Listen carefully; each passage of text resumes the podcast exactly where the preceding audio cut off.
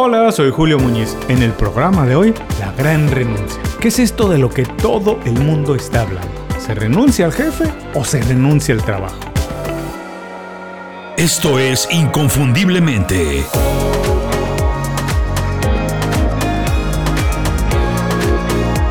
Sé extraordinario en lo que haces. Por mucho tiempo y por varias razones. Entre otras que el mundo ha pasado de crisis en crisis en crisis los últimos 30 años, es cierto, así ha sido, se ha instaurado una filosofía, algo así como una regla no escrita que todo el mundo entiende, que si tienes trabajo, tienes que estar agradecido. Y si hay algo en el trabajo que no te gusta, algo que te causa estrés, te hace sentir incómodo, que te molesta, pues tienes que aprender a minimizarlo, a dejarlo pasar, a hacer como que no pasa nada, como que no te afecta. Porque dicen que es mejor tener trabajo. Cualquier trabajo es mejor que no tenerlo. Bueno, obviamente, hay tanta gente sin trabajo que para muchas personas ya tener uno, cualquiera, es considerado la joya de la corona, la meta absoluta. Es muy triste, también es cierto, y es mucho más común de lo que parece, porque muchas personas no encuentran sentido a lo que hacen, a lo que hacen todos los días, a su trabajo. Así que manejar, desplazarse, ir al trabajo, sobrellevar la relación con un jefe, con un supervisor o con algunos compañeros y repetir tareas todos los días, no los inspira, no los motiva y no tiene ninguna otra razón para hacerlo más que cumplir una responsabilidad para recibir una retribución monetaria. Emocionalmente esto, ya te podrás imaginar, no sirve en lo más mínimo. Profesionalmente tampoco, o muy poquito, muy poquitito.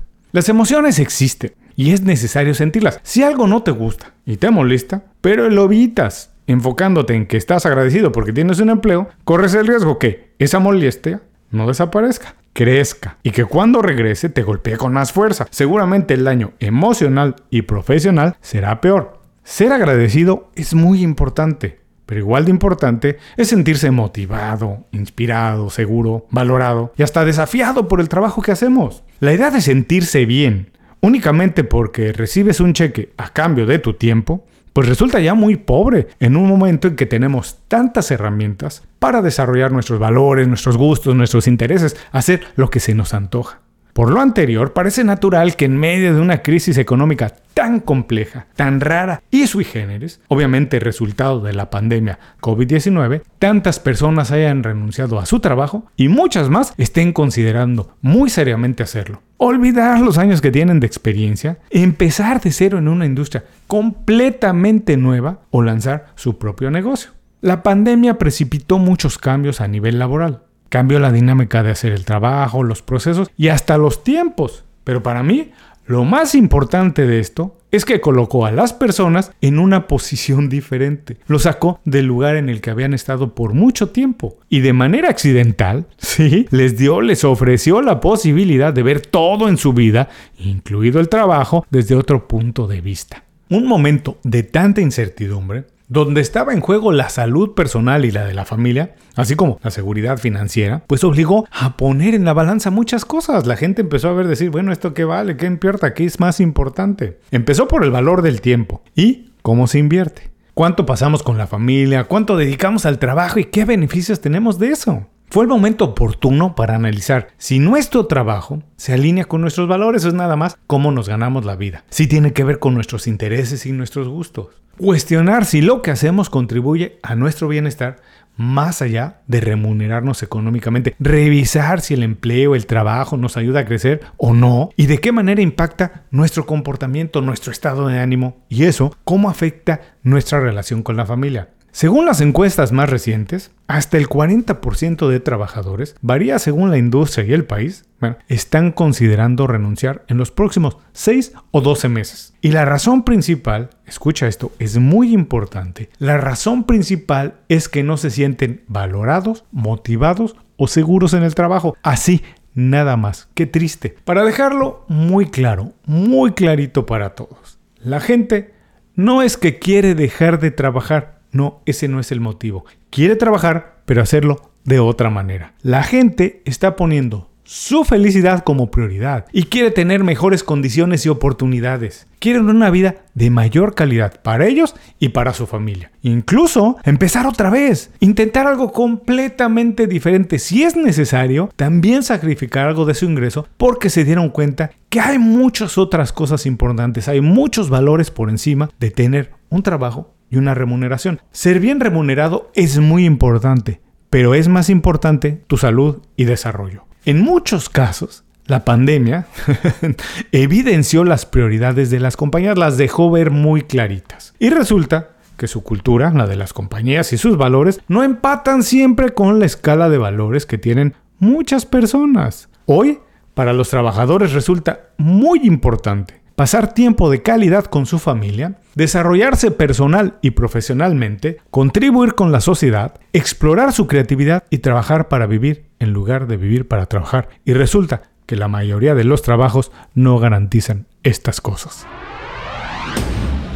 Con esto concluimos nuestro segundo programa sobre la gran renuncia. ¿Se renuncia al jefe o se renuncia al trabajo? Vamos a recordar los aspectos más importantes. 1. La gente no renuncia al trabajo, renuncia a las condiciones limitantes. No hay un solo reporte que indique, que señale, que las personas están renunciando para quedarse en casa y vivir de ayuda del gobierno. Las encuestas revelan que los motivos principales para renunciar han sido que las personas no se sienten valoradas, motivadas ni seguras en el trabajo y que consideran que es momento de intentar algo nuevo o diferente, algo donde encuentren los valores que no encuentran en el trabajo que ya tienen. 2. La pandemia cambió la escala de valores. Un cambio en la rutina de todos los días ayudó a que muchas personas vieran su vida desde otro punto de vista. En el momento en que la salud y seguridad financiera se vieron amenazadas, la mayoría de personas redefinió su escala de valores. El tiempo y cómo se invierte se convirtió en una prioridad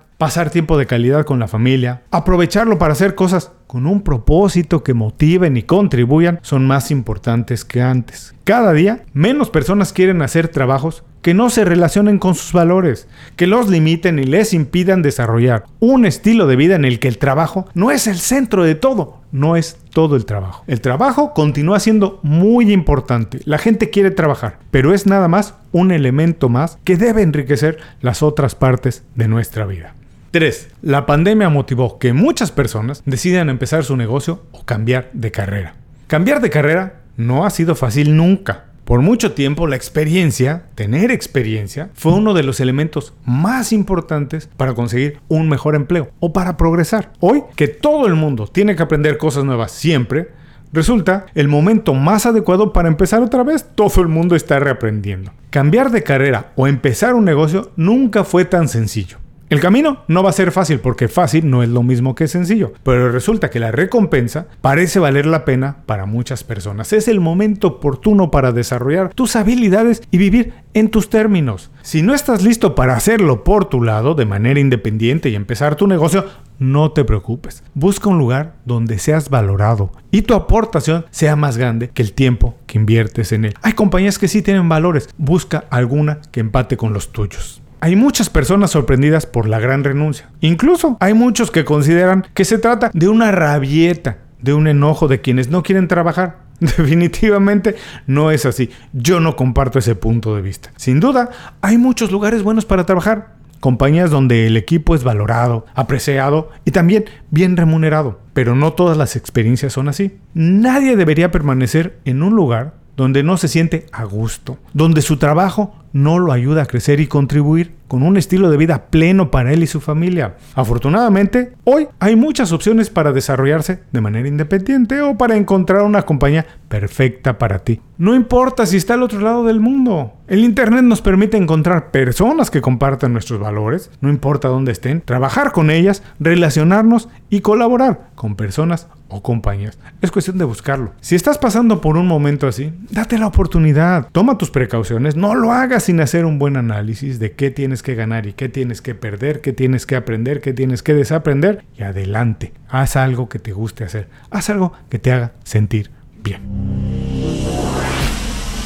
Muchas personas tienen problemas para adaptarse a un mundo que cambia todos los días. Por eso en Inconfundiblemente creamos un newsletter semanal con 5 recomendaciones para ahorrarte tiempo, mantenerte informado y desarrollar las habilidades que tienes que tener para hacer mejor tu trabajo. Es una selección de libros, documentales, pláticas TED, aplicaciones y estrategias. Se llama Las 5 razones. Es gratis y llega directo a tu correo electrónico todos los viernes. Suscríbete en inconfundiblemente.com. No tienes que hacer nada más, te suscribes y estás listo para ahorrar tiempo y aprender algo nuevo en menos de 5 minutos. Y no te preocupes si ahora no puedes tomar nota, no se te va a olvidar, no se parece a nada, es para gente atrevida, diferente, inconfundible. Está en inconfundiblemente.com. Visita la página, suscríbete y recibe mis recomendaciones.